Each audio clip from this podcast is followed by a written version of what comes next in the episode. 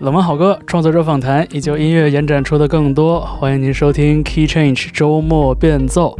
我是方舟。呃，又到了我们回顾经典周年专辑的支线节目十、二十、三十的时间了。呃，今天依然是和 Kurt 一起。大家好，我是 Kurt。我们的节目是十、二十、三十，不是十二、十三十。呃，是的，对，我们在每期节目里边，呃，复盘的正是十周年、二十周年和三十周年的这个经典专辑。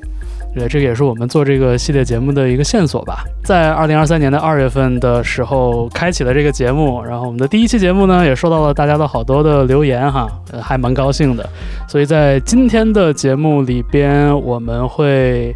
呃和大家重温。二零一三年三月、二零零三年三月和一九九三年三月发表的经典专辑，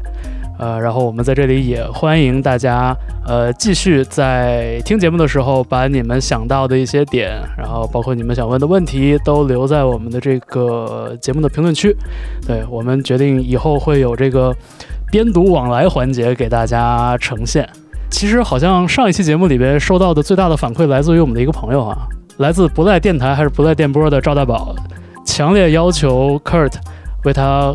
更详细的拆解一下 Radiohead 和 Tom York 和 Atom for Peace 这个宇宙里边所有的这个音乐的细节。呃，我们觉得是一个很难的挑战，但是我们也会试着去。再过一段时间吧，再沉淀一下，再 再学习一下。然后科尔特意去买了一台合成器。对，因为上期节目里我有提到 MS for Peace 的有一首歌用了那个 Korg 的 MS20 的合成器，然后这次去击飞的时候正好价格比较划算，我自己也买了一台，所以让我再研究研究玩一阵，给然后给赵大宝来 详细解答他的那些疑问。是我们想这个。步子还是不要一次迈得太大，嗯，然后我们呃也给 Kurt 一些学习和研究的时间，是等他这个论文发表了之后呢，我们再做这个特别节目。对，今天节目也会很精彩啊！这个我们精心挑选了这个十周岁、二十周岁和三十周岁的这个专辑，呃，每年两张，一共是六张专辑和大家分享。而且这一期可以说是忍痛割爱了好多专辑，对，犹豫了很久。是的，是的。呃，那我们这个话不多说，进入今天的第一张专辑的推荐。呃，我们先回到二零一三年，也就是十年前，整整十年前的三月。呃，我挑选了这张专辑和大家分享，就是 David Bowie 的《The Next Day》。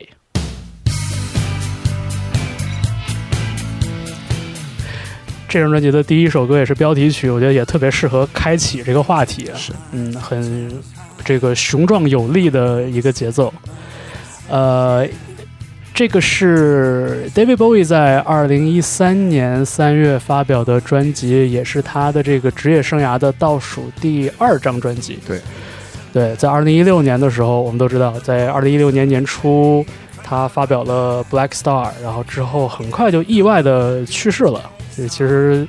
呃，当时也是给整个乐坛，包括给这个听音乐的朋友带来了非常多的惊讶。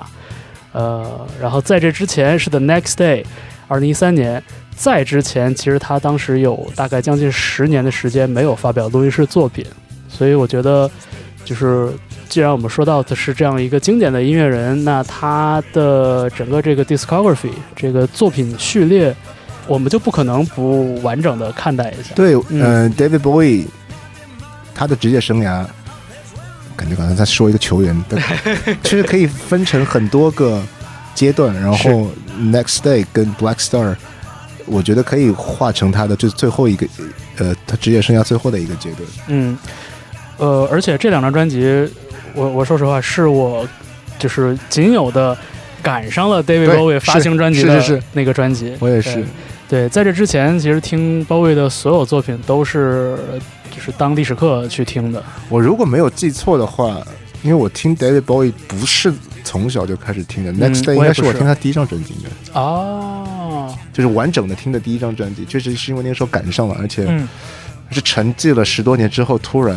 呃，而且是非常毫无征兆的宣布发了这张专辑。对对。但是那之前，其实你对这个人其实是有一定了解的，对吧？对，就是他是一个耳熟能详的 rock icon 嘛，听过一些金曲，但是我其实没有完整的，就是如雷贯耳的柏林三部曲嘛。但是我对当时没有很 into David Bowie，嗯十年前嗯，就我一直知道历史地位吧，从那个 glam rock 时期，然后到被大家津津乐道的影响了各个从艺术界，然后时尚界。就影响非常大的柏林三部曲时期，然后到了八十年代，可能更流行的呃 David Bowie 的对那个阶段 Dance、China Girl 什么的。对我我我那个时候对他的印象也是，最早就是肯定绕不开的就是什么呃 Ziggy Stardust、呃 Thin White Duke，呃一个又一个的这种形象。对，所以就是 The Next Day 当时给我的第一个听感，就像我们听到这首歌一样，就是我觉得它是非常简洁，但是非常有力。我当时听这个歌就觉得这个歌。它没有松劲儿的时候，它自始至终都有一种特别强烈的这种行进的感觉。嗯然后每一个段每一个段落，它都它都在往上推，然后就一直一直往推，一直推到副歌，特别强烈的一个 message 提呃踢出来给大家，哼，就这儿。这几句。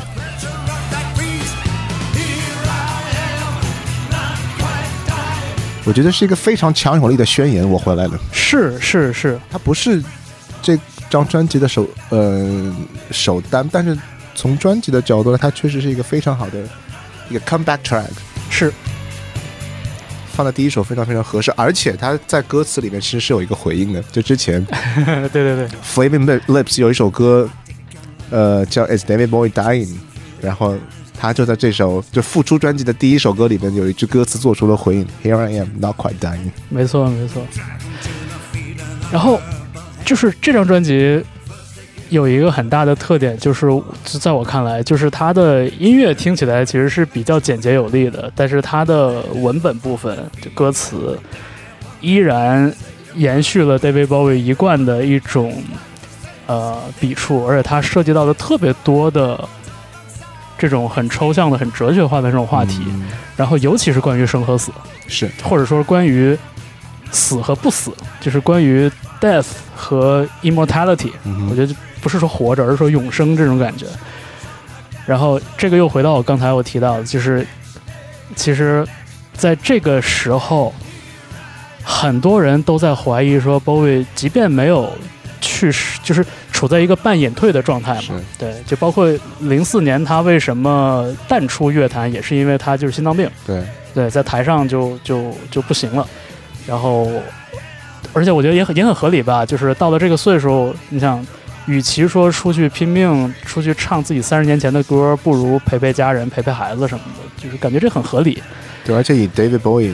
发片的频率来说，从七十年代整个七十年代、八十年代、九十年代一直到零二年的 Heathen，嗯他一直很频繁，就对，很少说到我事隔四五年才发一张专辑，就是对，是是是一个除了摇滚乐的变色龙之外，也是一个劳模了。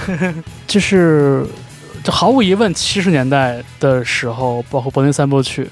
是 Bowie 的一个那种创作力的高峰，嗯然后到了八零年代，我就觉得，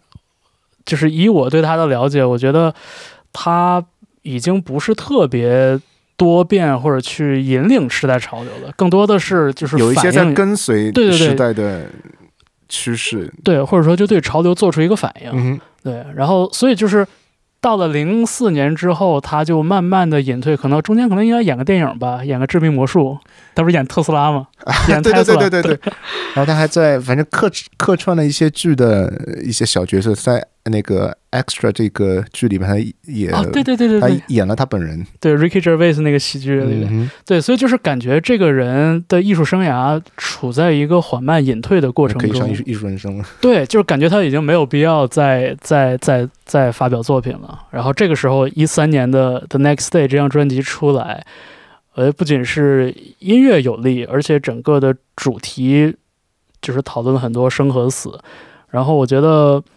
对我觉得你刚才说到，就是关于这个 “Here I am, not quite dying”，我觉得也是，就是就是让我觉得仔细想想挺有意思的一首歌，因为就是这首歌，包括这个专辑的标题的《Next Day》，它首先引出了很多对他自己的旧作品的 callback。对，如果你在音乐平台上看这个封面的话，你会知道这个封面其实是基于 Heroes Heroes 的没错，基于 Heroes 那张专辑的封面做了一个修改，就是当年是一个他一个非常华丽的这样的一个形象展示，然后在这张专辑上直接在这个封面上贴了一个白方块儿，然后写写上 The Next Day，嗯然后专辑原来的那个标题也被涂掉了，所以就是有一种，呃，就这种 callback，这种对自己经典作品的 callback，其实也是一种，我觉得是抹杀或者是解构，对，对。就我觉得是 David Bowie 就是不会躺在自己功劳簿上。对而且这种对旧作品、对旧的自己的这种解构，其实也引出了一个我从小就特别好奇的问题，嗯就是你看小的时候咱们看那些什么童话故事啊，或者经典故事，最后的结尾永远是就是 happily ever after，对，就是王子和公主幸福的生活在一起。嗯，然后我小时候就一直很好奇，那然后呢，对吧？然后然后就开始了中年危机。对，就是我我会想，就是说那个 happily ever after 之后，是不是鸡毛蒜皮？是不是这个什么房子、车子、孩子？是不是吵架？是不是外遇？这你知道，就这，所以就是，我觉得我觉得这张专辑，它给我的感觉也是那样的。就是当年有柏林三部曲，有 Heroes 这样非常嗯鼓舞人心的作品，然后现在是 David Bowie 自己跳出来把这个东西给抹掉了，然后说，然后呢，The Next Day，我告诉你什么是 The Next Day。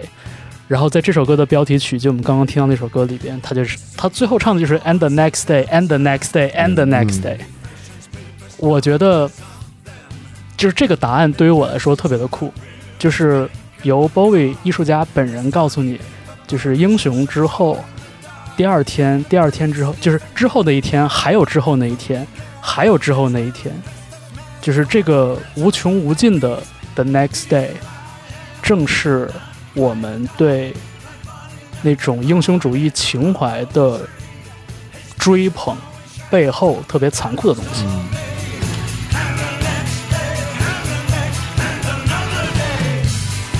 而且我觉得，以 David Bowie 整个职业生涯来说，就他最后那两张专辑，我觉得是大大提升了他这样一个，嗯，我不能不知道能不能说算是艺术家人格，就是如果他在九十年代就退隐了，然后没有在新作发表了，那当然他也是一个非常，嗯，非常完整的这样一个，不，他的职业生涯就是可以说，对，嗯，像是乔丹如果在九八年 在在公牛队就退役了，啊、说这是一个非常完整的一个职业生涯，就是已经。可以了，对，已经可以了。但是他最后那两张专辑的发表，我觉得是大大提升了他的这个艺术地位。嗯，这个跟乔丹之后的付出，我觉得是形又形成了很鲜明的对比。就是我一直觉得奇才那两个赛季他的付出是说不好，就是他个人可能享受到了篮球的快乐，但是对于他的职业生涯，可能就看起来没有这么完美了。对，对他本来是一个这么这么没有更完美的一个落幕，对，但是 David Bowie 最后那最后那两张专辑的《Next Day》跟《Black Star》，呃我觉得在艺术水准上是是对呃，我我看来是可以排到他整个职业生涯前五的嗯，两两张专辑，就是在我心里边，肯定是 Black Star 的地位要更高一些。肯定肯定，对，但是就是综合起来说，我特别同意你的这你说的这个点，就是 David Bowie 的最后两张专辑，相当于把他从英雄迟暮这个这种这种命运里边给解救出来了，对对吧？就是所有人都会滑到这个这个命运里边去，对吧？你想，你想 YouTube，天哪，YouTube，哎呀，就咱们录节目这两天，正好 YouTube 发表了新的这个老歌新唱专辑，真的是听了让人觉得心里就特别不是滋味儿。嗯对对，然后你看 Bowie 就完完美的自己把自己解救出来了，对，他是 famous for 走在时代的前面。前沿。但他他到九十年代可能已经没有这么前面，但九十年代试了一些不同的方向，比如他嗯玩了 drum and bass，、然后玩了一些工业摇滚的东西。但嗯，确实这个不是他引领的，是他可能在尝试啊当时我们流行的东西。但是 David Bowie 整个人在九十年代的那些专辑已经不再被认为是非常非常前沿的、非常是先锋的东西。是没错。但是那最后那两张专辑，包呃包括 The Next Day 出来，它我觉得是整个一零年代，呃，从 Art Rock 这个体系来说是质量非常非常高。它是它就是他没有在 follow 任何人，他引领的是一一他有呃一些嗯七十年代末嗯，他自己的呃跟 Brian Eno 那会儿合作的那一块儿那个 Art Rock，他的包括一些吉他演奏啊，他的一些很奇奇怪怪的一些声响的嗯影响，但是也有很多很当代性的东西。那就更不要说 Black Star，他是完全探索了他自己从来没有尝试过的音乐风格。是我我我看过一个挺有意思的评论，就是当然也是从事后的角度来说嘛，就是说关于这个 David Bowie 的音乐生涯的绝唱，嗯，本来关于他的传闻那么多，就会觉得说，如果 The Next Day 作为他音乐生涯的绝唱已经很完美了，对，结果没想到。这张专辑是给他的绝唱清了清嗓子，是 我觉得这个表讲的太好了，这句话说的，The Next Day，呃，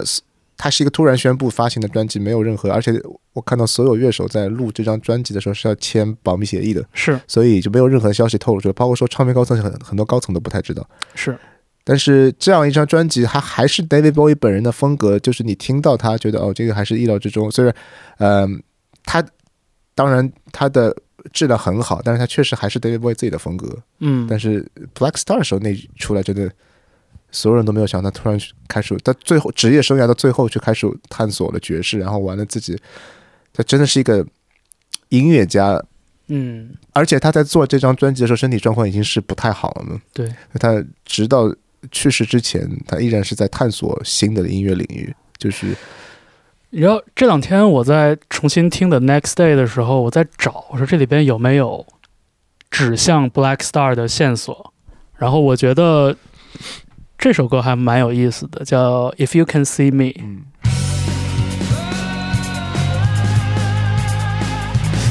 就是 somehow 这首歌的，尤其是鼓的部分，对，让我有点想起 Black Star 的那种感觉。你说前兆是有的，包括他之后在 Black Star 这这两张中专辑中间出的那首 Sue，然后哦，对对对，对那个版本的 Sue 是更爵更爵士的版本，对，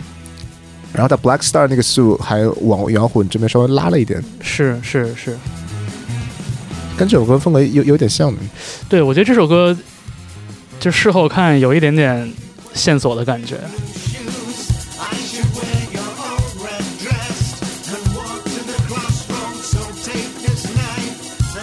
但他最后那步跨的真的还是很大，是。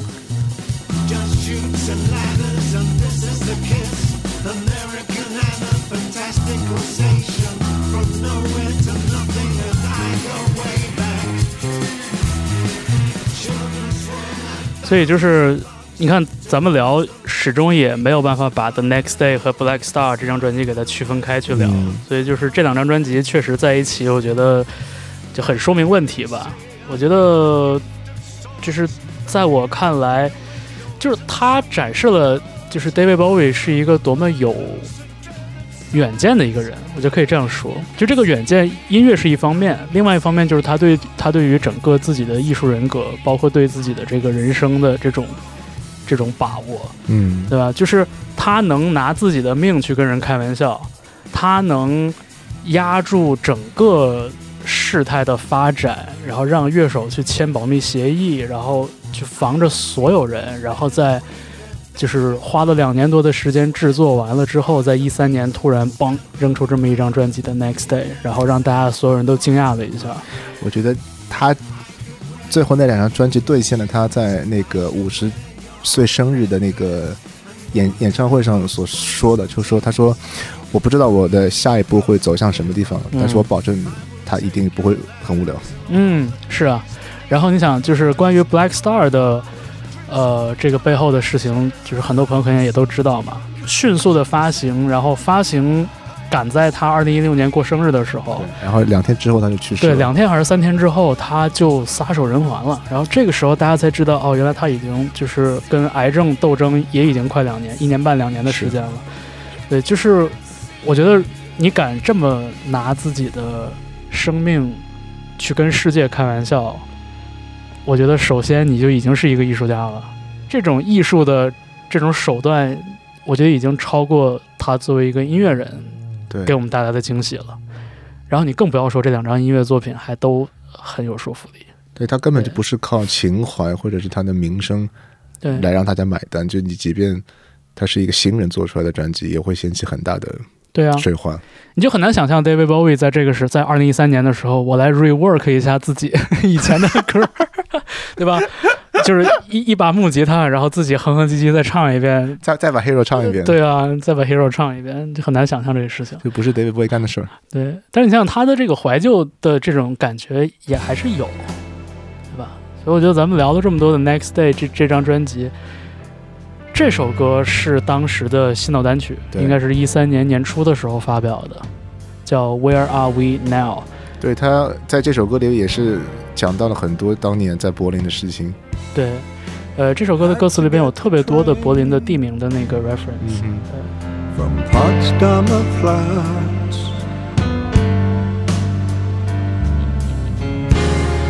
You never knew that that I could do that. Just walking the dead. 哎，我以前研究生的导师就总跟我说，我导师在柏林待过一很长时间，然后他说就是 You have to go there, it's crazy all over the place。听去过的朋友的确是这么说。是，啊，我不知道这么多年之后这个地方还是不是这个样子的，但是我很愿意想象自己去柏林的时候再听听这样的歌，嗯去想象一个我从来没有经历过的那个年代、那个城市里发生的事情。就 somehow 那种感伤的感觉，我完全能体会得到。对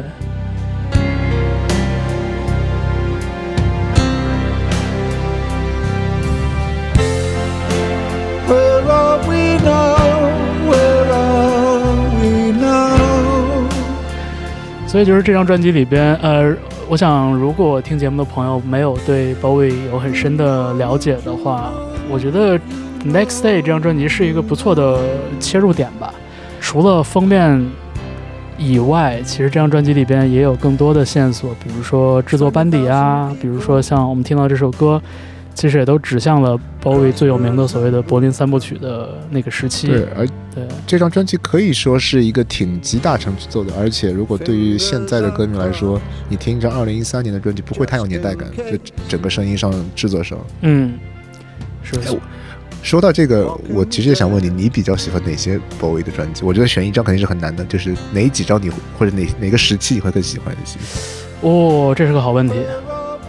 呃，Black Star 绝对是其中之一。然后呃，Diamond Dogs 我也很喜欢，Diamond Dogs 和 Young Americans。但是这个说说说起来，其实没有特别呃了不起的间谍。我淘过的头两张 Bowie 的唱片是那个 Diamond Dogs 和 Young Americans。对，所以就是也是属于最早在我脑海里边刻下这个人印记的东西，就是甚至在我了解到关于这个人的这个了不起的艺术生涯之前，我的话，我就是真的是最喜欢两个阶段，一个是柏林三部曲，再加上柏林三部曲之一前一后那两张，我非常喜欢。一张是 Station to Station，嗯。然后一张是 Scary Monster。嗯。我觉得这两张我可能甚至还超过 Low 跟 Heroes 多一点，哦。因为 Scary Monsters 它是开始尝试的有一些新浪潮的东西，然后整体的 approach 那些吉他很怪，就是大家那个一起走进八零年代那个对那个，那张的吉他应该是有 King Crimson 的 Robert Fripp 演奏的，跟啊 Heroes 一样，那张吉他特特别特别怪，然后就特别的难以琢磨，而且它有像像 Ashes Ashes 很已经有一些八十年代新浪潮那种嗯审美取向的东西出来了，就嗯然后 Scary Monster 又是那种特别后朋，然后特别呃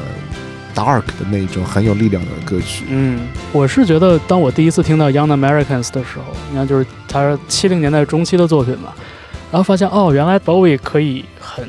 soulful，嗯哼，嗯哼，对，然后这个就是不同阶段，就是给人的感觉就很不一样嘛。然后，所以我觉得这也是，就是当你想到一个音乐人，你要拿出他最有代表性的专辑的时候，如果你一下能拎出好几张来，那这个人真的很厉害。其实我觉得一度 U two 也是这样的水准，对于我来说，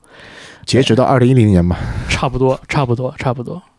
所以就是 Bowie 也是不同阶段有很多的特色，但我觉得就是 The Next Day 这张专辑，我觉得话说回来，确实是一个很好的切入点。嗯，而且我觉得，如果是对这张专辑感兴趣，想要更深的挖一些的挖一下的话，他其实后来还出了一张 The Next Day 的 Extras，它算是一个 B sides，但是我觉得那些 B sides 质量很高，就不亚于正式专辑那十四首歌，就你完全可以把它当成一张 Next Day 的 Companion 来来听。嗯，Valentine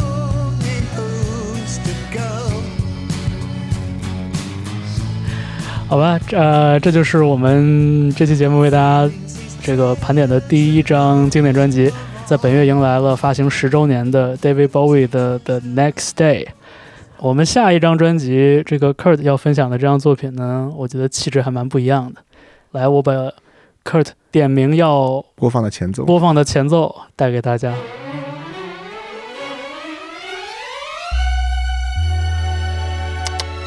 华丽哦，有点那个经典好莱坞对，的感觉。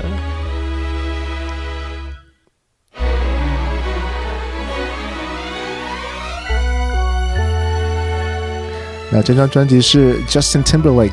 2020 Experience。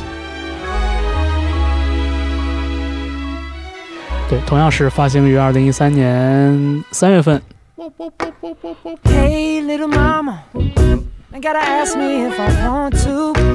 Justin Timberlake 在二零一三年出了两张专辑，呃，都叫 Twenty Twenty Experience。然后他在十月份发表了另外一部分 Part Two。对但是我们今天这边讲的还是以第一张呃为主，是，而且我觉得我其实没有很喜欢第二张。这第一张我非常非常喜欢。第一张我确实也很喜欢，呃，当年就觉得很惊艳，而且当时确实我有跟你类似的感觉，就是到了 Part Two 出来的时候，我觉得就是他肯定是舍不得这些歌，否则的话就是有些没有必要。对我我也觉得好像它完全很完整，而而且很长这张专辑。对的。所以前两天我不是给你发消息说，我说我现在在听这个 Twenty Twenty Experience，觉得有一种那个 maximalism 的感觉。是对，他这张专辑平均大概歌都有六七分钟长。对，就不是一个传统的流行乐的一个取向了，它非常不 radio friendly 啊。是，呃，当时应该是几首主打歌都特意做了短版，对就是给这个 radio 来用。我有一个很大的感受，就是好几首歌你觉得这首歌差不多完了，它突然就塞给你另外一段，跟之前会差很多。对这个就是我我那天想跟你说，就我觉得这种就是 maximalism 这种极繁主义，就是我们日常所讲极简主义的反面嘛，就是尽繁复之能事，然后通过去塞特别多的信息来去给你传达然后扩展它的结构。对，给你传达字里行间的信息。对，就是它不是说用极简的东西，用留白去让你想，它反而是给你塞满东西之后，再让你去体会那个满之外的东西。嗯就这个东西，我觉得在流行音乐里边不那么常见，而且我觉得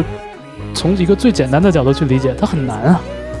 嗯，我能感觉到这张专辑制作的时候，Justin Timberlake 他的野心是挺大的。对，我其实一直有这样一个感觉，之前我我我是觉得 Justin Timberlake 是有希望接班 Michael Jackson，就是流行之王这样一个地位的人，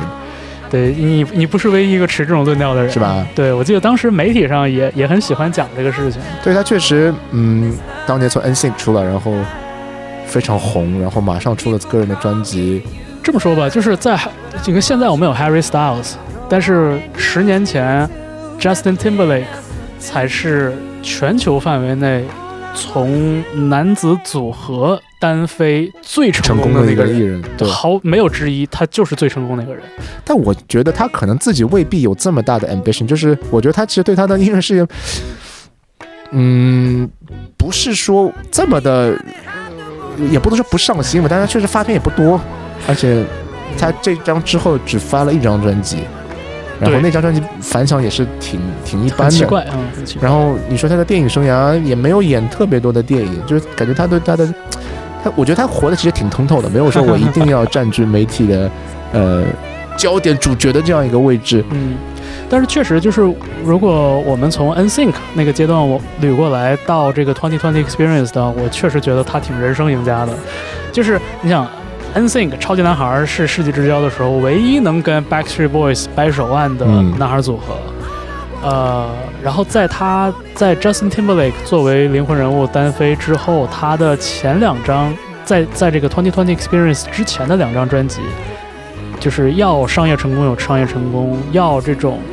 引领潮流的这种前瞻性也有前瞻性。Future Sex Love Sounds，二零零六年 Justin Timberlake 第二张个人专辑，我当年因为它是那种电台热门专辑嘛，很多歌听得很熟，但我没有觉得很厉害。然后最近重新听的时候，我才觉得哦，其实他已经有很多想法在里边了。在这里边跟 Twenty Twenty Experience 就是它的第二章和第三章联系最紧密的一个点，我觉得就是关于曲目连接的这个设计。嗯，对，就包括我们现在听这个 Push Your Love Girl，对吧？就就你刚才说的，这歌本来已经完了，然后现在他又硬给又给他加了一段 coda 吧，算是又是又是又加了一段尾、啊尾奏。我我是这样感觉，就是 Justin Timberlake，呃，从 NSYNC 零零年左右一直到这一张一三年，这些年他自己的心态其实发生蛮大变化的。就是在 NSYNC 的时候，你还能觉得这是一个。呃，说的俗人是很妖的人，他甚至好像我记得当年跟团员还有一些不和，可能他更想要出，他是一个更想要出人头地做大明星，嗯，的这样一个心态，然后包括他的前两张专辑也是特别特别主流，然后是完全是 pop star 的那种做法，对，包括他的呃歌曲的风格也是，所以我对那两两张专辑没有特别感冒，但是我觉得呃第二张专辑之后，他是过了七年才出的这张 Twenty Twenty Experience，对，我能感觉到这些年他整个人的心态其实开始有了一些变化，就他可能没有这么在意成名啊，然后。呃，活在聚光灯下这样的感觉，他我觉得这张他是做了一张自己真的非常想要做的一个东西，嗯。他是说他是没有这么说我，当然他还是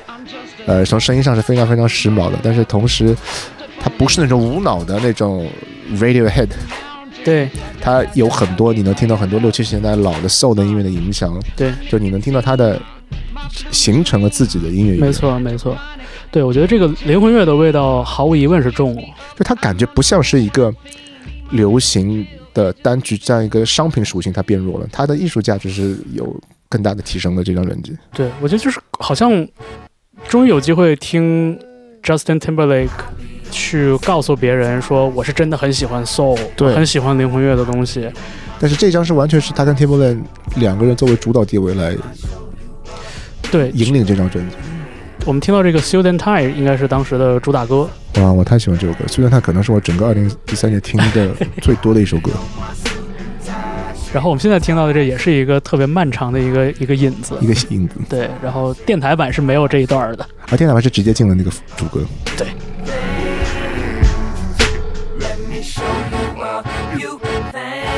人 来了。You ready, JT? I can't wait till I get you 对 up.，电台版就从这儿开始。Hey, going hot so hot, just like 这首歌的整个 groove beat 太舒服了，然后.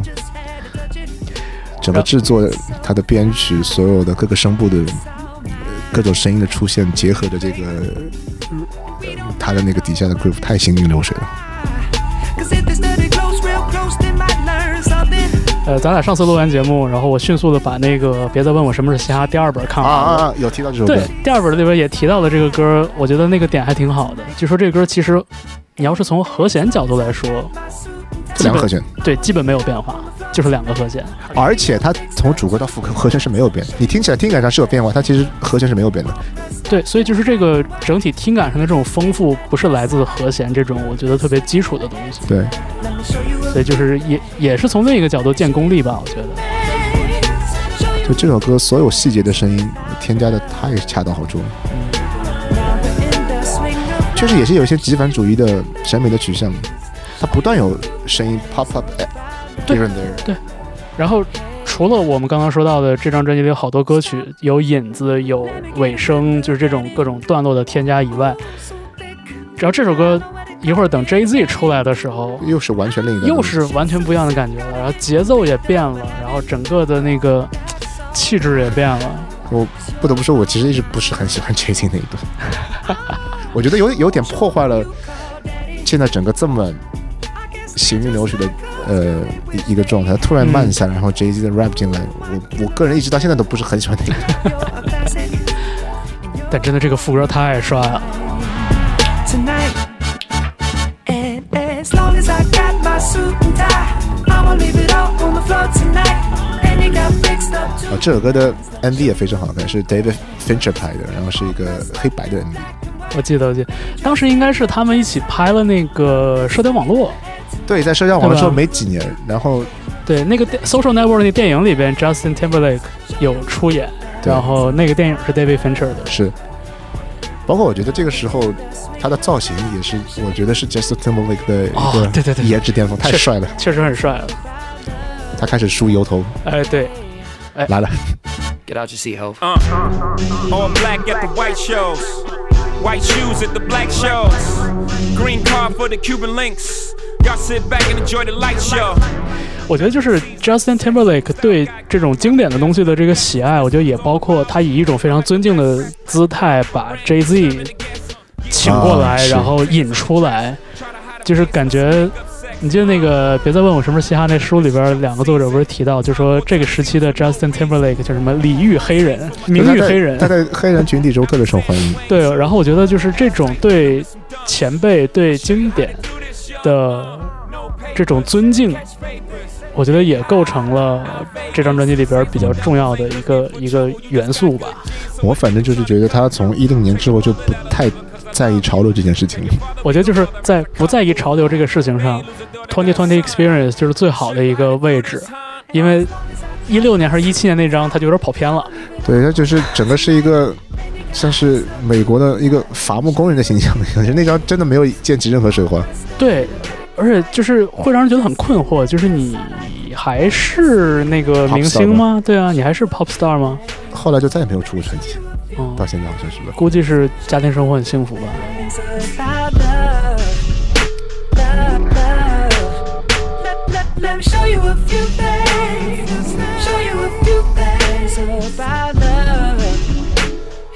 我们来听这张专辑里的《Strawberry Bubble Gum》，怎么能错过这首？Hey, pretty lady.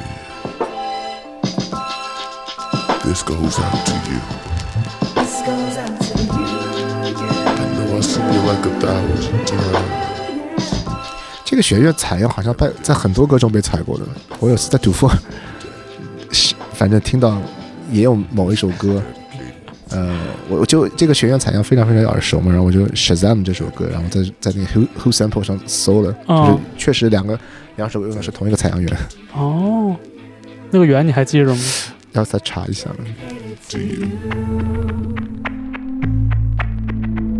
这首歌也是结构非常复杂，然后这首歌很长，八分钟吧，好像。嗯，是八分钟。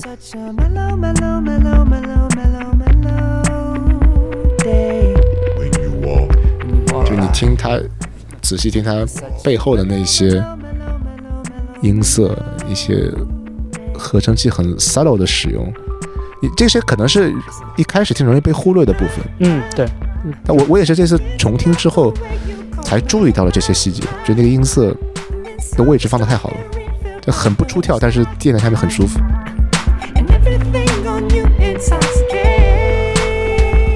听这些主打单曲的时候，比如说你在广播里听到主打歌，你不会有这种感觉。但是这张专辑整个就全盘放在你面前的时候，就不只是说每一首歌篇幅很长这么简单，而是你顺次听下来，你会觉得这个眼前的这个大戏就没有没有落过，此起彼伏，一段接着一段，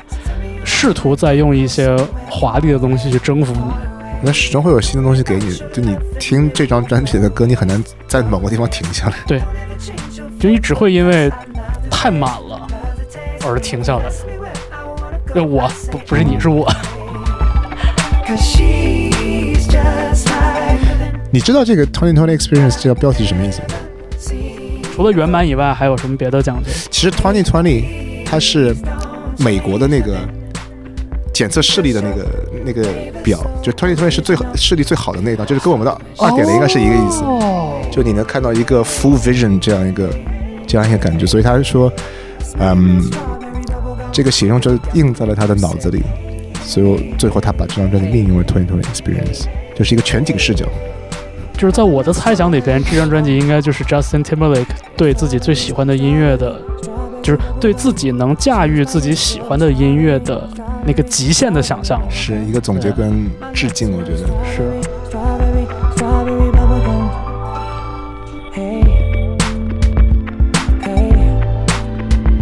对你说，你说这种段落，就是除了提供了无数精致的细节以外，它没有任何抓人的那种唱段.所以就特别 radio unfriendly 啊。是是对啊。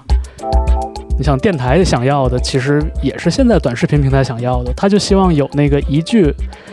让人让人一听就能记住的那种 hook，嗯，乌梅子酱什么的。确乌梅子酱确实，我听了一遍我就记住了。因为 Strawberry Bubble Gum 里边就是这种细节，就是给我带来的这种快感完全不一样，不是一回事儿。好多歌我感觉都可以对分成 Part One、Part Two，然后现在这边又到了这首歌的 Part Two。是。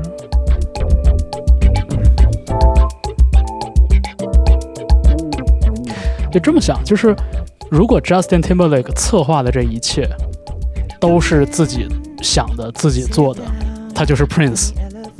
啊，对吧？但是就是说，Justin Timberlake 他可能在演奏啊各方面什么，他没有那么强的能力嘛。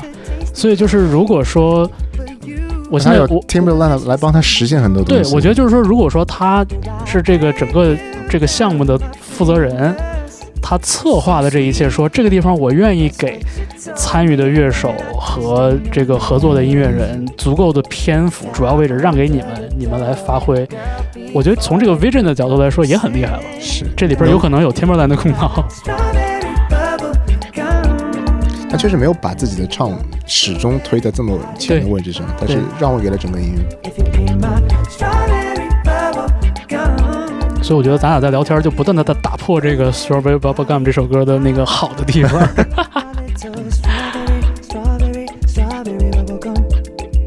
我觉得他最后那一段他自己的和声很有早年 NSYNC 的时候的感觉。嗯.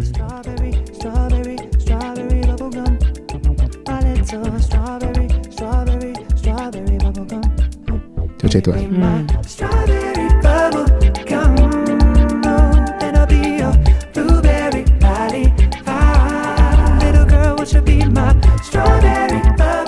那有点像 NSYNC 的 Pop 那首。真好，什么都有点儿，最后算是。偶像组合年代的东西，和声啊这种华丽的东西也有，然后他自己喜欢的东西也有，然后他自己放手的东西也有。啊，真的这这么听，好像又给这张专辑又加了点分。是，嗯.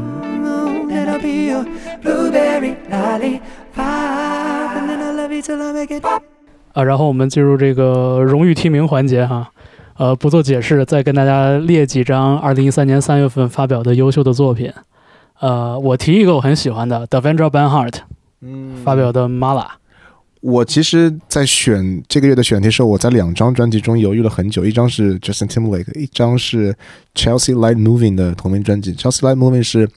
Thurston Moore 在 Sonic Youth 解散之后他的第一个个人啊，他不是个人项目，他是一个乐队的项目。好了，这个一三年我们这个聊了好多，然后我们这个稍事休息，进入下一个环节哈。我们回到二十年前，二零零三年，这个月会非常的有意思。嗯，嗯，呃，首先我们并没有找到特别多在这个月发表的经典的专辑，但是呃，有两张专辑真的是直接就跳入眼帘啊！我甚至联想起好多自己当年上高中的时候的事情。是，对，那会儿我们都在上高中，零三年。对，零三年高一，嗯，高一的夏天，二零零三年的三月，我先提一个啊，Evanescence 的首张专辑叫做《Fallen》。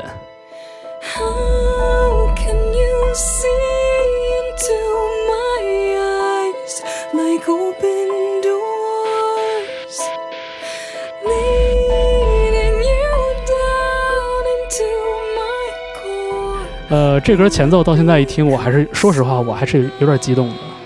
这个是当年 Evanescence 的第一首爆红的单曲吧，叫《Bring Me to Life》。是不是也是唯一一首爆红的单曲？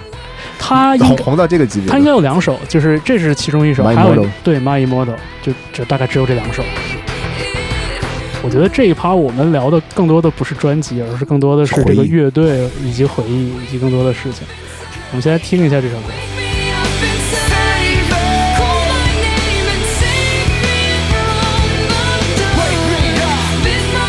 对不起，我实在是要想要说一声，这个我一听听起来太凤凰传奇了。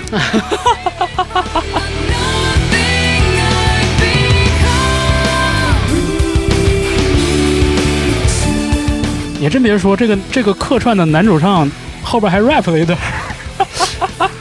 凤凰传奇确实是从这个 formula 来的。啊，我要听 rap 那段。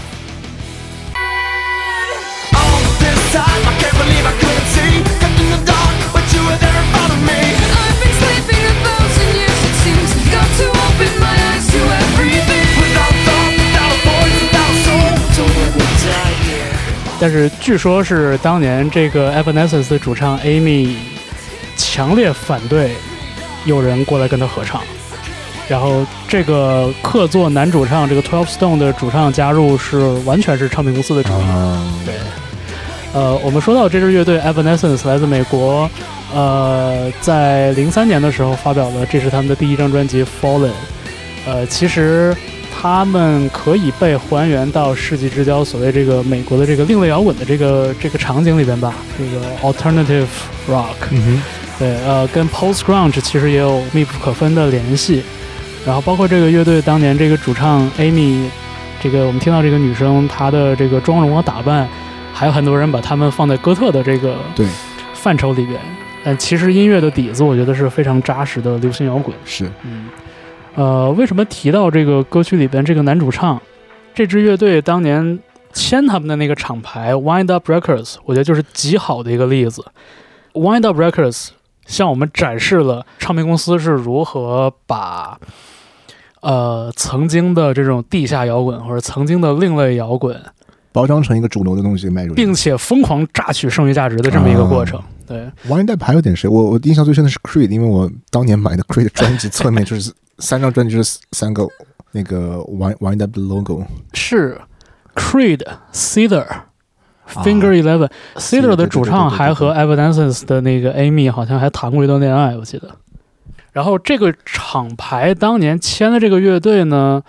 其实厂牌是没想好，就是个女生领衔的乐队，感觉挺新鲜，但是呢，厂牌又不太确定这个东西我到底要怎么做，因为当时世纪之交，大家想想软饼干，对吧？然后想想 Creed 这样的乐队，毫无例外，全是这种挥洒雄性荷尔蒙的乐队，大男子主义特别特别，非气势常特别浓的。非常严重。然后厂牌就觉得你这个乐队如果不考虑换男主唱，呃，也不考虑加一个男主唱的话，我们就先把你封杀，我们就先放一放你，就先先不做。还有这一出，还有这一出。然后 Evanescence 这个乐队呢，两个核心人物，这个 Amy 和这个吉他手两个人就是坚决不从，嗯，最后妥协到什么程度？说那行，我们主打歌主打歌里边加一个男生。然后没想到这首歌就火了，这首歌当时就是成绩所以唱片公司 somehow 还是对的。从卖唱片的角度来说，对，但是这是真的，你很你很难说谁完全是对的，因为这是 Evanescence 后来火起来，完全是因为这个女主唱的特色，并不是因为那个客座的加入。但是如果没有当时 Twelve Stone 的主唱加入呢，这乐队可能都没有出头的机会。嗯，所以是就这个世纪之交的时候，这样的一个一个情形吧，我觉得就是，呃，本来就是一个女性占下风的这么一个行业，然后在当时的那个场景里边，就是女性尤其就是受受排挤。然后还有一个证据特别好玩，我前两天重新把这歌 MV 看了一遍。我一定是看过，但是我已经毫无印象。对这个 MV 里边，Amy 女主唱有点像梦游一样，跟乐队的其他乐手在一个场景里的是那个客串的男主唱，啊，所以我就觉得，他看起来在 MV 里面他是客串的那个人。对我就觉得这个 MV 某种程度来说也折射了我们所说到的当年的这个这个问题。就是为了做这个歌，甚至不惜把女主唱灵魂人物给摘出去，然后找一个路人男主唱过来，我就觉得这个很说明问题。Post grunge 也好，New Metal 也好，我觉得整个世纪之交的时候，那个美国的主流摇滚乐就是厌女的气质，我觉得就就到了这个程度。对，已经是到了毫不掩饰的这样一个程度了。对，然后这个时候就你听 Evanescence 的专辑下来，你会知道，就其实这个乐队毫无疑问是一个非常女性的乐队。我们现在听到的这个《My Immortal》是他们的另外一首代表作，然后完全就是一首钢琴歌谣。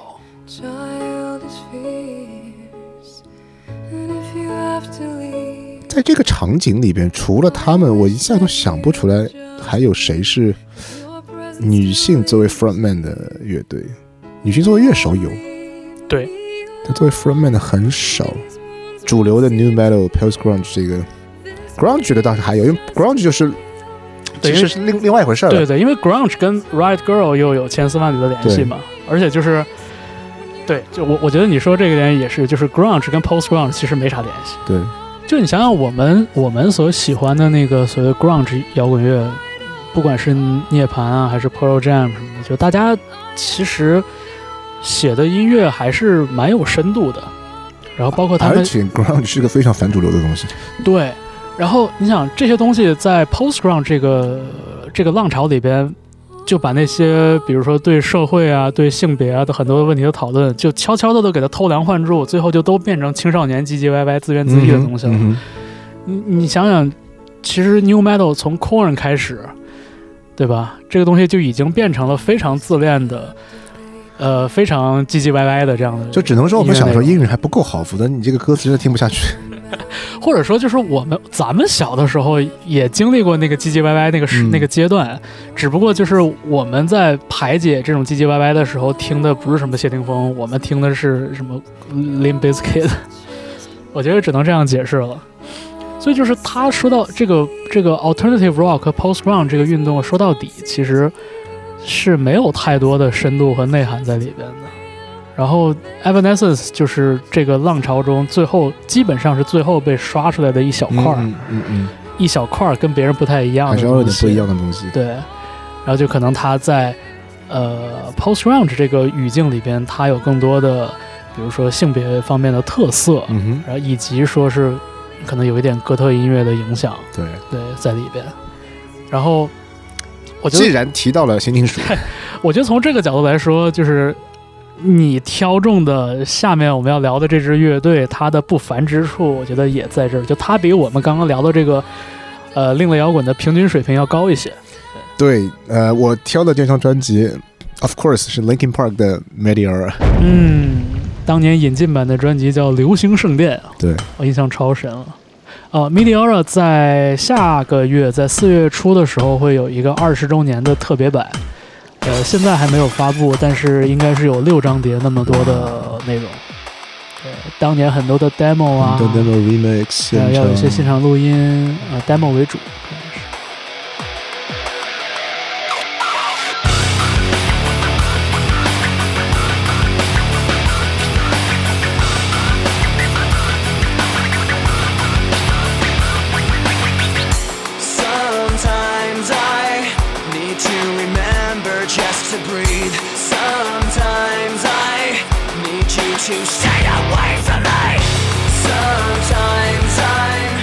小时候要听新金属，要听的时候就就是这个动静。哦，我的血已经热起来了。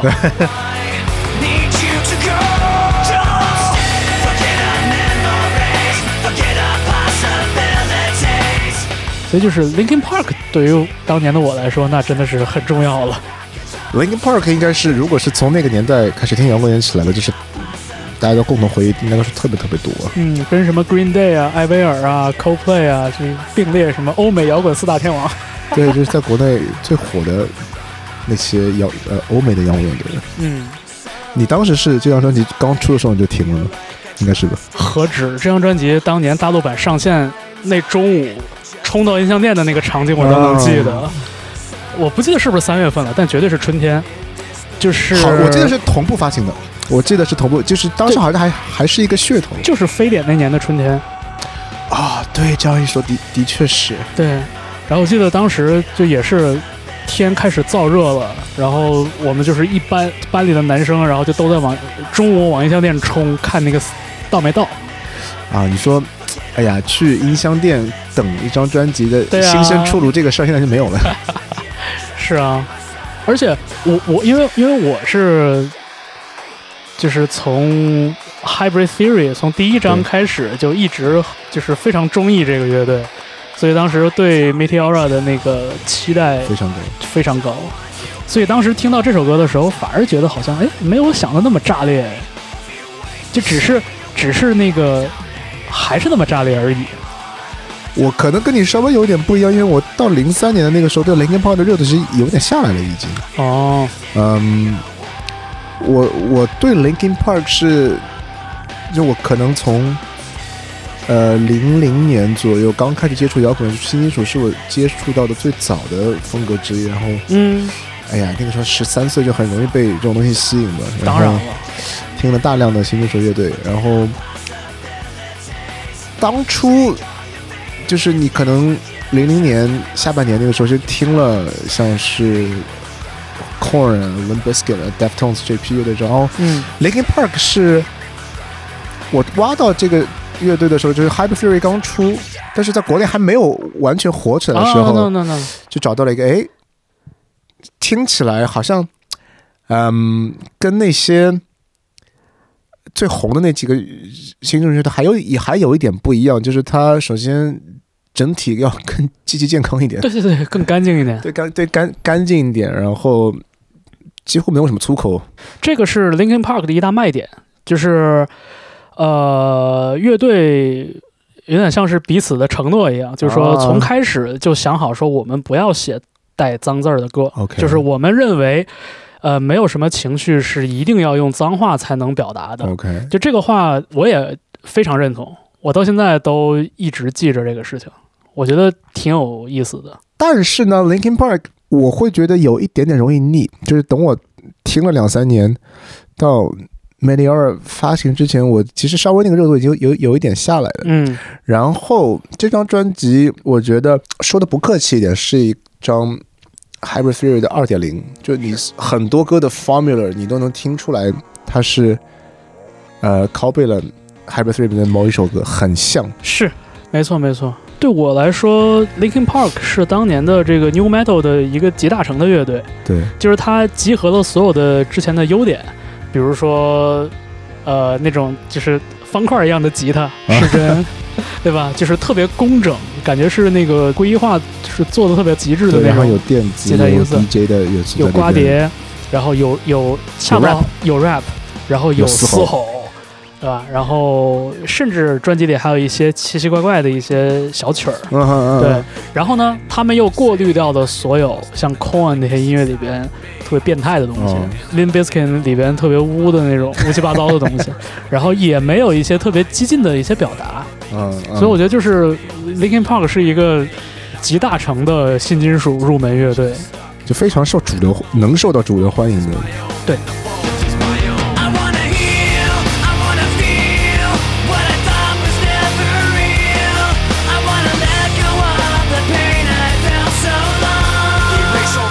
而且就是你看他的音乐里边，其实说到底也还是，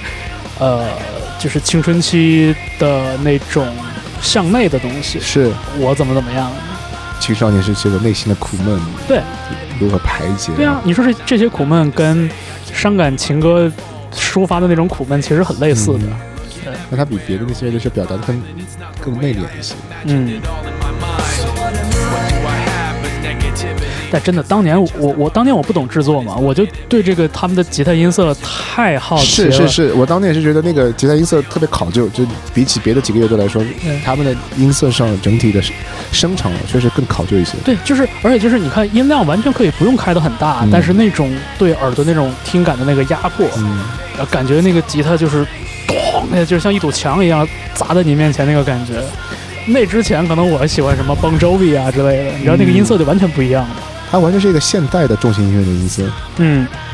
当年让我觉得跟 Linkin Park 比较像的是 P.O.D，啊，就也是那种非常整齐的那种那种失真音色。是 from.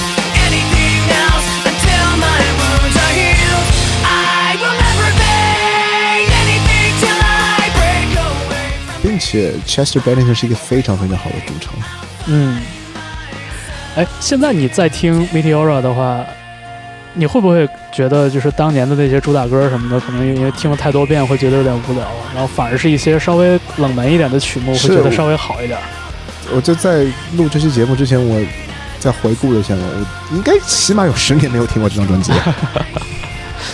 呃，确实，我那些主打歌依然还是非常熟悉，每一句一一出来你就能跟着唱，是，但确实也没有觉得有什么新的感受在里边。对，倒是里面有一首《Nobody's Listening》，我就知道，对这首歌当年可能没有太注意到，就是没有太 focus 在这首歌上面。但是我嗯。现在反呃来回顾的话，我觉得这首歌倒是挺不一样的。嗯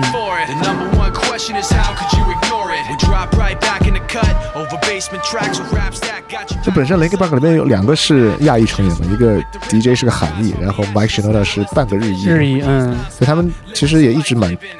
蛮喜欢日本文化的。对对对，就是从第一张专辑开始，就包括他们的那个什么 logo 啊、视觉啊什么的，有很多什么片假名什么在里面。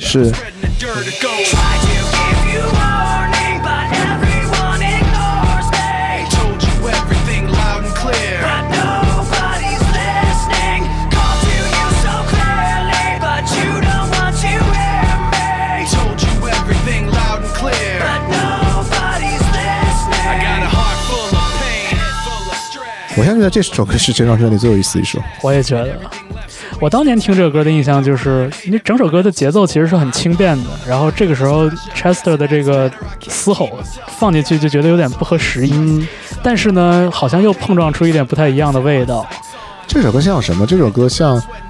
他们不是第一张专辑出完之后又出了一张混音专辑吗？Re-？Reanimation。对对对，就这首歌挺像是那那张混音专辑里面会出现的东西，但是它不是在一个呃嗯正式专辑里的一一首，听起来听感上像是一首 remix 的歌，但是我我觉得放在专辑里挺好的。而且就我觉得这个地方失真吉他的这个声音就不是方块型的，对，它是 palm mute 嘛，对加上它背后这个尺八的采样，就是我对说唱和摇滚乐的结合这个事情，基本都是 Linkin Park 和 Jay Z 给我打的底儿。Jay Z，因为 Jay Z 和 Linkin Park 合作过那个就一张 remix 的作品，啊，对，对我也是，就是像我上次提到过，我最早的 hip hop 的了解跟接触，其实是通过从 new metal 嗯。辐射出来的那些，因为有很多呃跟 rapper 的合作啊什么的，对我最早接触都都是通过这个场景。嗯，而且我觉得尤其考虑到这张之后，Linkin Park 也很快走上了一个转型的对，走上了一个更流行的。我之后专辑我我就没有再完整听过了。Linkin Park 也是，他的头两张专辑就跟周杰伦的前三张对于我来说是一样的，就是他之后不太一样了，我也不太听了，我也过那段了，但是呢，就它就像是那种时间的那个 time mark 一样，注定会有那么一个阶段跟它牢牢绑定在一起。你后来有去看过 Linkin Park 的现场我在一五年的时候在北京看了一次啊？工人体育场，你觉得怎么样？没啥感觉，我我在看台上，一五很远，，Chester 还在，还在还在，但你还能重新燃起你青春期的当时听到的那些感觉？我不能，没有吗？我不能，就是是因为你过了这个，已经过了这个阶段。我我觉得有点像刚才你说那感觉，就是在听这些我已经刻在脑子里的歌，嗯哼，我没有发现新的东西，嗯。我也没有因为熟悉这些歌而变得更激动，这感觉就是啊，完全就是我印象中的样子，听完就过去了。我听很多小的时候听的音乐都是这样的感觉，我能理解你这个心态，就是如果我去看 Linkin Park 的现场的话，我的感受可能会跟你是一样的。但是这个对我来说，可能就是我其实没有那么喜欢 Linkin Park，因为有一个呃很直接的对比，就是我一三年在上海看了 Corn 跟 Limp Bizkit，哦，我哦是那个不太成功的 Summer 个是不是？就是我根本没有想过会在上海看 Corn 跟 Limp Bizkit，但但是那两场演出我看得非常投入。嗯，就是他那些很煽动性的歌曲跟嗯现场的表演，还是很能把我带进去。但是 Linkin Park 其实我一直觉得他现场没有这么煽，没有这么煽动的，对对，就更好好先生一一点的确实，气质。他们整个乐队，这也是我就是听了一开始 Hyper Theory 很惊喜，但是挺快就那个劲儿就过了。就是我可能还是更喜欢更混不吝一点，就是从新金属这个角度上来说，嗯，我我觉得对于我来说，就是 Hybrid Theory 和 Meteora 两张专辑，因为配方有类似的地方嘛，嗯，所以它。它给我带来的那种刺激也很快就消退了。就是我很快我就不再需要用方块的吉他方块的吉他去表达我的愤怒，用 num 这样的嘶吼去表达我的忧郁。呃，我我我很快我就有别的方法了。嗯哼，对.这 num 这首歌也是当年的就是代表作之一嘛，多少惨绿少年心中的那个生活原声带，火到我印象里一直以为它是第一张专辑的歌。很像，跟那个 in 第一张就是 in the end 嘛，嗯，两首歌基本是能对上反正就是这一篇确实翻得很快，嗯，而且后来确实是那个 Linkin Park 的作品里边，就是嘻哈的东西就慢慢也少了。基本上后来就退化，呃嗯，不能说退化，就转变成了一个跟我们刚才聊那个 post grunge scene 很像，就变成了一个更流行摇滚的对。这样一个对。趋向的。就像刚才说的，就是我会对 Linkin Park 始终多那么一分一分尊重，因为我觉得他们比那个纯商业配方做出来啊的另类摇滚还要稍微有那么一点灵魂。嗯，是。就你光说两个人决定，就是说我们就不写带当字的歌词，我觉得这一点已经挺让人自己的坚持，对，挺让人敬佩的。我觉得就有点像我这两天听聊 De La Soul 的节目里面提到嘛，就是我在音乐里边讲我想讲的东西，我以讲我的立场来表达我对你们立场的不赞同。啊，对，就是从这一点来说，我觉得 Linkin Park 也许有点像是新金属界的 Native Tongue。是是是这样一个类比，我觉得很很贴切。在一片艳女粗口，然后歌词不忍直视的那个对大环境里面，他还是挺出淤泥而不染吧，有有一些这样的感觉。对，当当然就是也就到这儿，啊 也就到这儿，也没有更多的东西。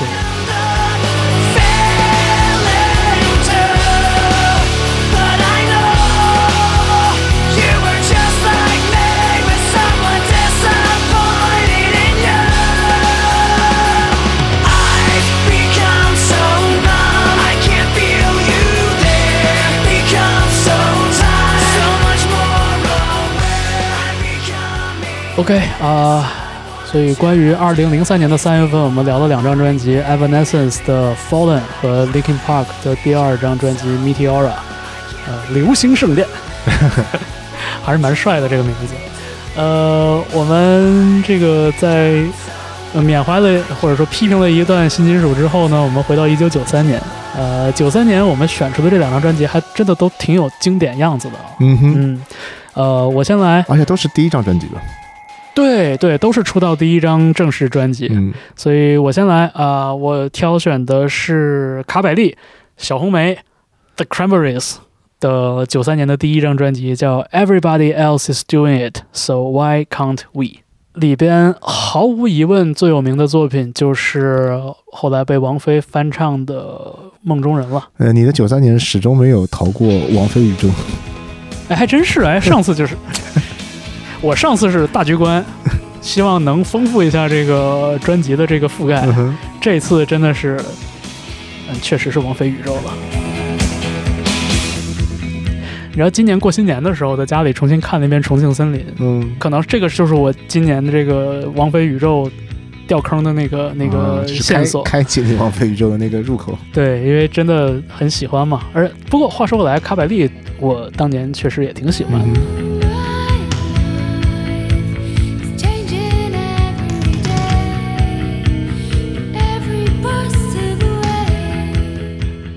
呃，就是关于这个 Dolores 主唱的这个唱腔，我觉得就可能不需要太展开了，就是这个大家都非常的熟悉。对，然后重听这首歌的时候，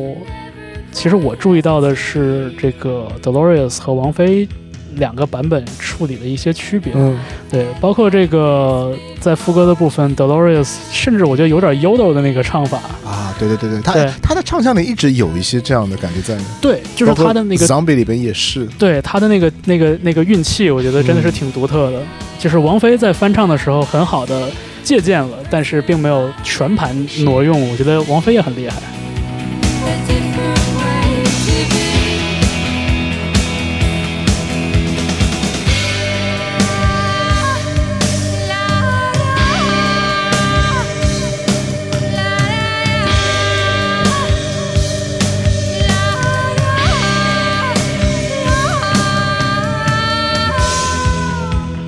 就是这张专辑，我觉得他面临的那个情形，可能跟我们刚刚聊 Evanescence 有些类似，就是在九零年代初期的时候，当时英国和爱尔兰的这个另类摇滚界，大家也对女生这个事情有一点点不确定，就是包括这个 The Cranberries 这个乐队最开始是四个男生玩的乐队，啊，对然后那个主唱走了之后呢，剩下的三个乐手说我们招个主唱，然后结果呢，就是 Dolores 阴错阳差就来了，来了之后三个男生你知道也都很年轻嘛，就不太确定，然后 Dolores 也不太确定，他们就说说那要不我们给你一个和弦套子，然后你回去写写歌词，咱们再商量。然后 Dolores 回去之后呢，想想他也不太会写，也不知道该写什么，就写什么写自己吧。嗯写自己这个求而不得的青春期爱情，然后这歌最后就成了《Linger》那首歌。啊，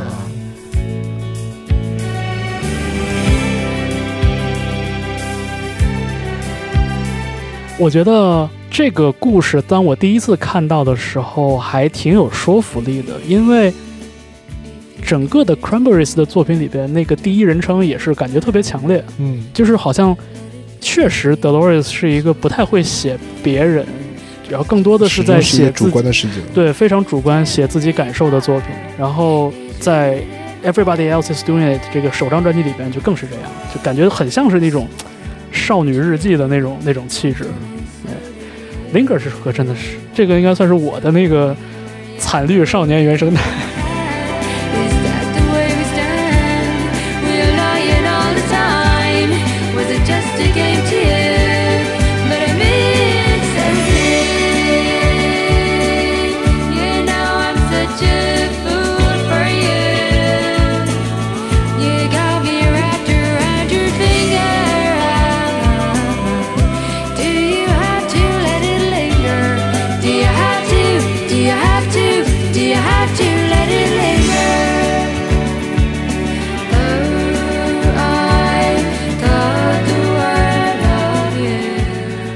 我说经常会把他们 Dolores 声线跟 Chanel O'Connor 哦会有一些混，对两个都是爱尔兰人吧？有有有相近的地方。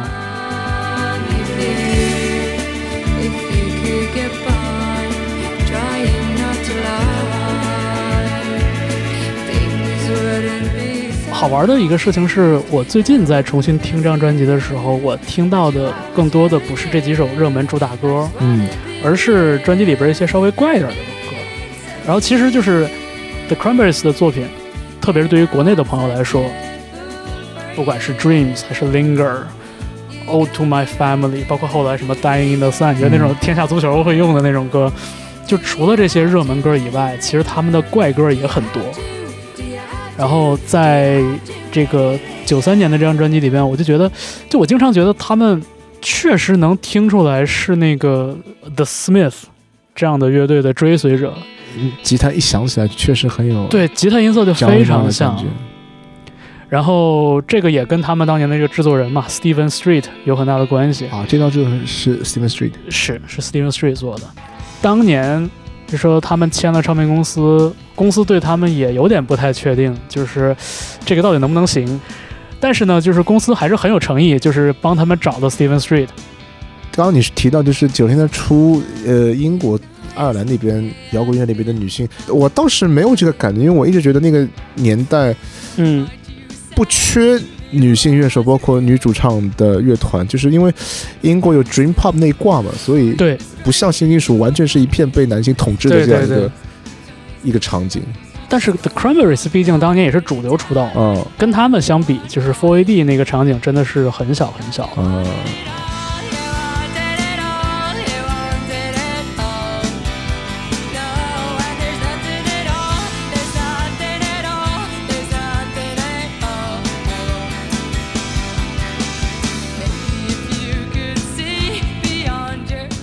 就是重听的时候，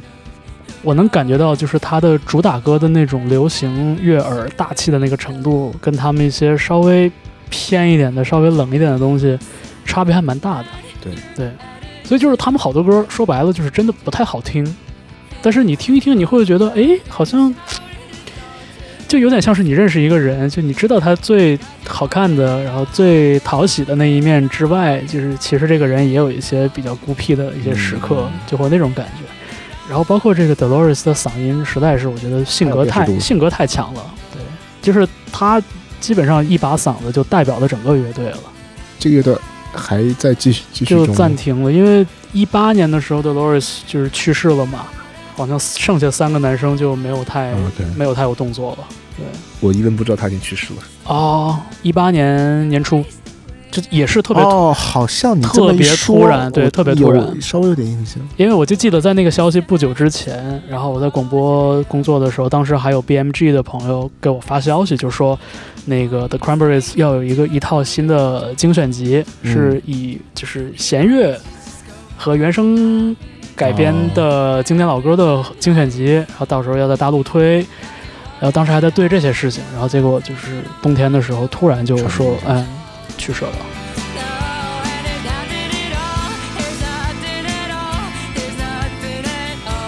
嗯，每期节目要怀念一个已故的主唱。我这这可能是 潜意识吧。甚至对于 The Cranberries 来说，我觉得 Everybody Else 这张专辑绝对不是他最就是商业上成熟、大气悦耳的专辑。其实听感还挺 indie 的，它的编配、它的音色还是 indie rock 的那一套。对，它有点，我觉得有点像是把他们对 indie 的东西，对包括对 The Smiths 这样的乐队的嗯借鉴，然后放在一个稍微主流一点的制作里边。而且就是现在听真的很简单，就是没有任何的什么合成器啊，然后这些这些元素，是就是特别质朴的对，原声吉他、特别传统的 approach。对，然后是非常以木吉他为驱动力的嗯，这么一个东西。好吧，这就是 The Cranberries 的首张专辑，叫做《Everybody Else Is Doing It, So Why Can't We》。我觉得这个标题其实也挺可爱的，就虽然很长，但是用一种很委婉的方式来表达了自己的野心没。错。对，所以我觉得也不奇怪，他们后来能写出像 Zombie 啊，然后包括像 Animal Instinct 这样的嗯就是巨热单曲。说到 Animal Instinct，我们接下来说那张专辑 哎，有两首歌名是以 Animal 打头的。对，当年这个我们接下来要聊这个乐队啊，当年确实也以这个喷射荷尔蒙著称。是嗯，那我们先来这个，第一首吧，就哎，好，哎呦，这个也是也是确实经典。是 Suede 的同名专辑。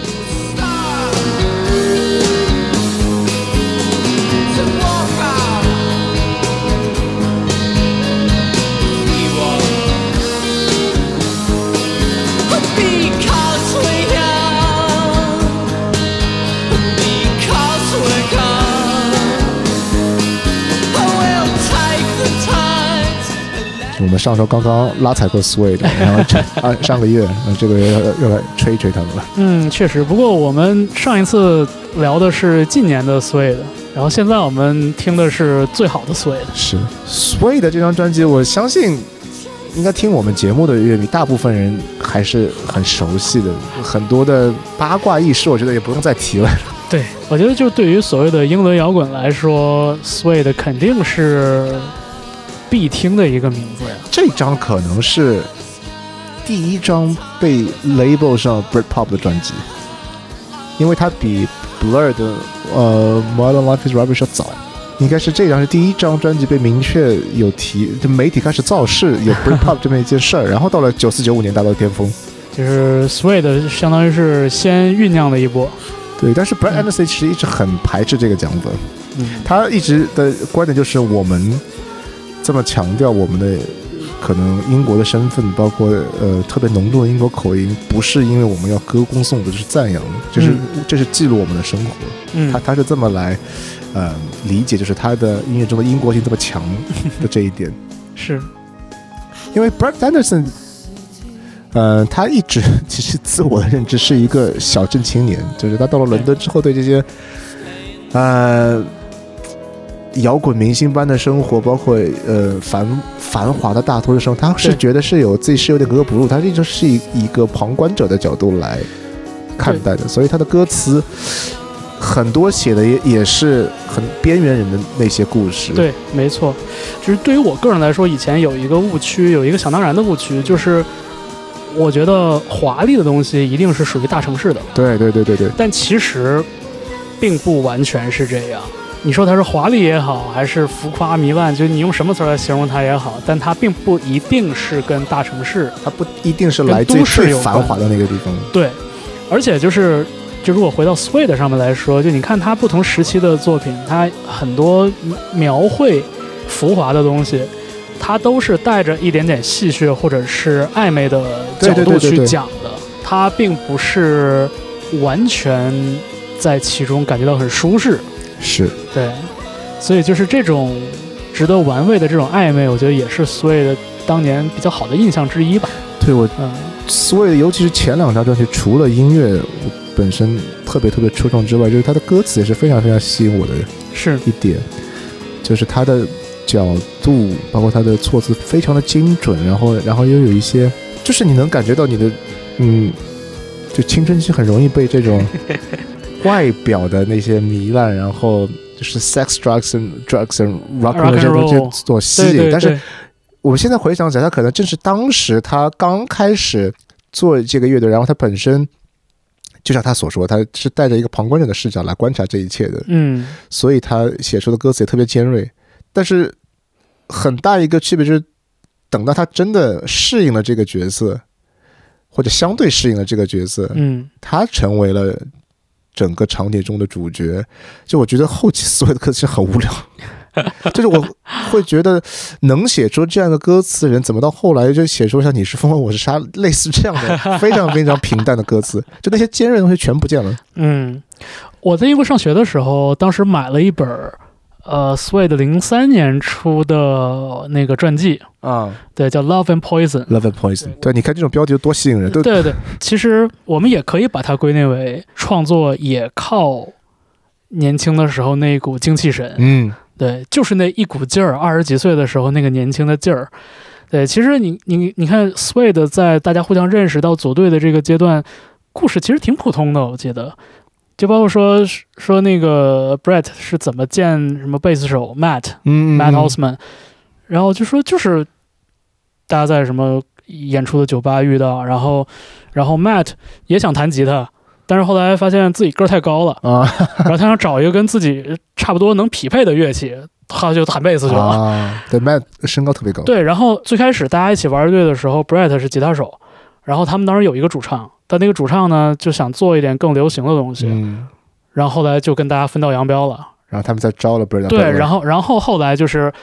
就是 Brett 遇到了吉他手 Bernard Sumner，不对，不 Bernard Butler，Bernard Sumner 是 New Order 啊，嗯。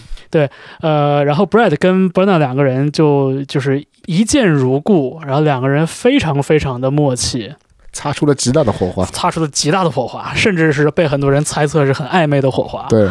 对，然后这才蹦出了头两张专辑的精彩。惊世骇俗的两张专辑，真是。然后我我甚至还不会弹吉他的时候，我在杂志里就看过这个讲述，就说 Swede 的一大特色，就是或者说 Bernard Butler 弹吉他的一大特色，就是他用分解和弦替代扫弦。对对对对对，然后这个东西就是我在会弹吉他之前，我就知道了什么叫分解和弦，就是因为听这个 Suede 的专辑。他的吉他伴奏就是很丰富，肢体非常丰富。拿它跟 Jimmy Hendrix 比有点不太一样，但是确实你就是他一把吉他就做了两两把吉他的事情，他有节奏声部打底，但是他始终有一个流动的肢肢体贯对贯穿在这，他旋律在不会是只有很简单一个扫弦，它始终呢它那个伴奏里面是有是有小的 lick lick 在在里面的。所以就这个也是从音乐上来说比较特别的一个地方，然后也是 Bernard Butler 一直被人称赞的一个点。呃，包括他后来去做呃自己的旁支项目，后来现在最最近这些年做制作人什么的，我觉得他的这种嗯就是精华的东西一直都在，而且我们会慢慢发现，其实那个 Bernard Butler 是一个非常喜欢经典灵魂乐的人。对对对对对对对。对，他后来有过一个组合，就是玩那个对那个叫 Mac Almond and Butler。对，呃，我之前还有一段时间特别着迷，我淘他们的 CD 什么的。就他那个吉他的编排就太标志性了。就嗯非常有个人的特点。是，然后你知道吗？我我其实有一个很有意思的联想，就是 Suede，呃嗯，他当年好像出这张呃同名专辑的时候是首周销量好像是当年是英国就是截止到那个时候是最高的呃在英国境内是最高的一个首周销量 debut，都不是 debut，好像就是首周销量，它是创了英国的新高。我如果没有记错的话，就是他其实在发首张专辑之前就已经特别火了，他在那个。九二年的时候还没有发任何一张正式专辑，已经被 Melody Maker 提名了 Best In Britain。对对对，就是当时整个英国的音乐媒体都特别捧他们。对嗯，我我当时其实你你知道吗？我在那个二零二一年应该是，然后十一月我去看 Mandarin 的现场，嗯然后 Mandarin 当时我觉得处境跟他们有一点像，当时他没有发布一张专辑，嗯但是在圈内已已经是被炒得特别特别火，然后。嗯呃，成员的成员的形形象也是比较受欢迎，然后他整个在呃嗯泛娱乐圈，包括时尚圈就很受追捧。嗯，然后嗯，我当时在现场那个感受，我都觉得是不是在九二九三年看 Sway 的就是这样一个场景。嗯，哎，这个联想有点意思。嗯确实都是那种你连一张专辑都没有发行，但是已经在全国范围之内非常非常火了。虽然说发专辑这三个字儿，在这个你在这个年代年对这个年代已经不是很重要对，已。经不是同一个语境了，但是依然就是那种被追捧的感觉吧。嗯，你如何在有作品之前积累如此重要的口碑？对，而且呢，你的这个口碑又不是通过比如说参加真人秀或者参加综艺节啊，这这对于 Mandarin 来说有点有点像了。对对，但是就是这个是不一样的地方了。对，就是这个可能会有一些区别。然后像 Sway 当年确实就一直就是靠呃圈中的这个口耳相传，然后以及跟音乐媒体比较好的关系。是，而且 Sway 的歌曲本身确实是能打，就除了他九三九四年连续出了两张非常经典的专辑嘛，然后同时在专辑之外的那些 B sides 是我听过的，就是哦对跟对对，专辑本身可以拼一下的。完全可以媲美，就是质量是根本不输给专辑。就我这是我听过的两张比赛，呃，就是质量最高的比赛，就是同名专辑的比赛和呃 Dogman Star 的比赛，尤其是同名专辑，我觉得大家如果感兴趣的话，可以可以去听思维的那张比赛合集《Sci-Fi Lullaby》Sci-Fi 它的 Lullabies，前是是十二三首就是那两张专辑的比赛，我觉得这个专你把这个单独摘出来是完全不输给这两张专辑的。对对质量太，质量太高，他就能在短时期内写出了等等于是起码有三张专辑量的好歌。嗯，呃，Sci-Fi Lullabies 当年就被人称赞的点就在这儿，就是意思是你这个乐队专辑甩下来的歌都能有这样的一个水准。对，然后我印象很深，我当时买 Sci-Fi Lullabies 买的是那种就是三块钱一张、六块钱两张的那种盗版碟嘛。我我当时的想象你知道是什么？就是如果他们想的话，他们是不是应该能做出一张类似于 Melancholy and Infant Sadness 那个水准的双张专辑？绝对没有问题。我对我当时其实想到的对应是 Smashing Pumpkins。尤其是同名专辑，我觉得很像这首《My Insensible One》后，包括后面的《To the Birds》、嗯，《The Big Time》。我觉得是甚至比专辑里有几首歌质量要更高的。我觉得 even 是一个主打单曲的水平。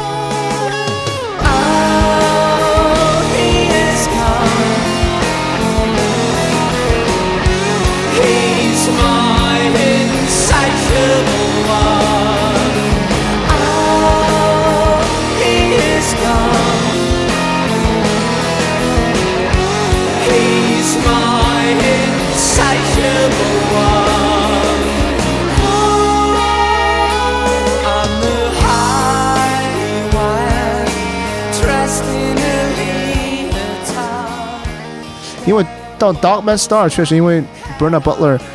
呃，在没有做完的情况下离开了乐队嘛，所以他的比赛相对来说没有同名专辑这么惊艳。但是 那个同名专辑九三年那个时候创作的高峰期不得了，包括他那个呃两张专辑中间出了一张单曲《Stay Together》。哦，对，Stay Together 我觉得还好，但 Stay Together 那两首 B side 太厉害了，一首是嗯Living Dead，一首是 My Dark Star，哦，对对，这两首是对对 Stay Together 的 B sides。 She will come from in the eye with a love in her eyes. I say, Oh, how the top star will rise. My Dark Star 我觉得是以甚至可以算是我最喜欢的 Sway 的歌之一。 那个时候真的会追 B sides 这样的一些不太好找的一些资源，对，而且特别是英国那一批乐队，B sides 质量特别特别高。嗯，我不知道这个是不是英国的一个传，就是美国乐队好像对 B sides 没有这么重视，我不不这不太清楚，这感因为觉这得我大部分追的 B sides 或者质量特别高的、印象深刻的都是英国乐队。嗯，我我确实也淘过，就是像呃从什么绿洲 Man Sun 到、啊，Manson 也是 B sides 对对，质量特别高。到后来的那个 The Coral 什么，我特别喜欢 The Coral，嗯，对他们的单曲碟什么的，我确实找过不少。对，就是把这些东西都像拼拼图一样拼回去，就发现确实就是这样的一支乐队在短时间之内迸发出的这些才华，然后写出来的作品，就就有点难以用常识去理解。所以从这个角度来说，我其实我有点 I feel sorry for Richard Oakes，因为他在啊乐队已经待了快三十年了吧，九九四年、九五年，九四、嗯。九五年加入，然后但是他三十年的功劳，可能大家提起 Sway 的津津乐道，还是只待了两三年的 Bernard Butler。那那就他也对，他的东西当然不差了，但是我从我个人，包括很多周围喜欢 Sway 的乐迷来说，就是始终他有点在是 Bernard Butler 的阴影之下。他们俩的风格是演奏风格，其实是有点像的。我自己的猜测是，这个、呃从第三张专辑开始入队的这个 Richard Oakes，应该在演奏技法上不得不借鉴很多 Bernard Butler 的风格。你想他那个 Beautiful Ones 他的吉他 riff，虽然对我对他的感觉就是他也很有自己的特点，而但是我不得不说，在灵气上就是差差那么一点点。我感觉缺那么一点点华丽的内心那种感觉，你就能感觉出来 Bernard Butler 是一个内心非常骄傲的，对对，然后非常华丽的一个人。他的就是他，包括他为什么离队也是他在制作《The Man Star》的时候，当然首先是因为他父亲去世，导致他整个精神状况不太好，但是嗯。另一方面也是他对这张专辑的野心非常大，所以有一些当时有一些想法是有一点点失控的，所以跟乐队跟制作人最后产生了不可调和的矛 矛盾。哎呀，但是你话说回来，就是人人活一辈子，这样的才情迸发的时刻，可能就那么几年也就那么一一两下，可能是对，他的吉他总是在 arrangement 上，他能够把一首很简单的歌，然后推到然后你想象不到的那个高度，情绪高度。非常的花，而且就大开大合，非常的花哨的。有的时候，Sway 的早期的歌在我脑海里边飘出来，我甚至先哼唱的不是唱的部分，而是哼唱的是吉他那个旋律，就真的是很难忘啊。那我们从这张专辑里挑一首歌来结束关于这张专辑的讨论吧。Animal Lover 吧。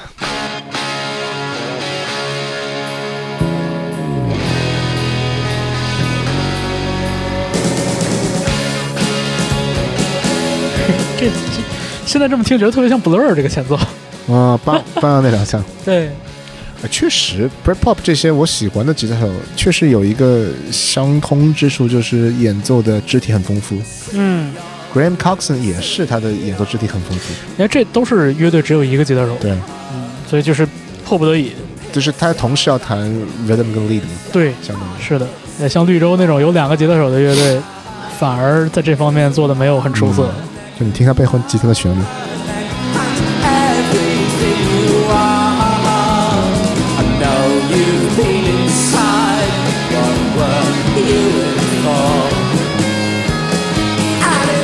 我突然又想到一个吉他跟唱能一唱一和的乐队，但是那个乐队 吉他和唱是一个人，恐怖海峡，Dire Straits，就 Mark Knopfler 好多的编排也是嘛，他就是自己唱完自己拿吉他跟自己合。这是很难。你这个真的就觉得 Brad Anderson 在前面唱，然后后边那个吉他手也没停嘴，对，真的没有没有停过，他的旋律一直在走。对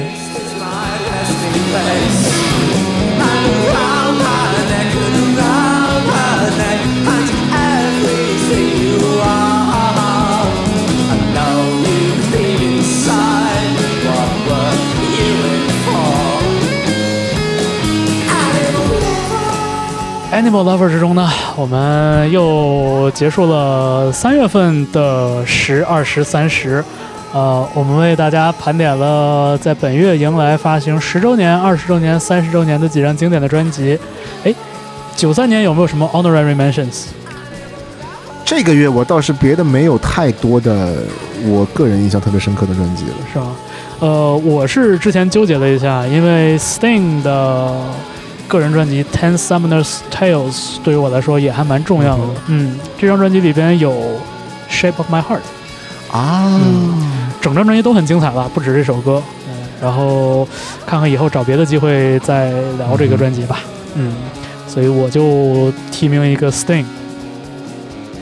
呃，好吧，那我们这期就先聊到这儿。然后也欢迎听节目的朋友把你们想到的点留在评论区，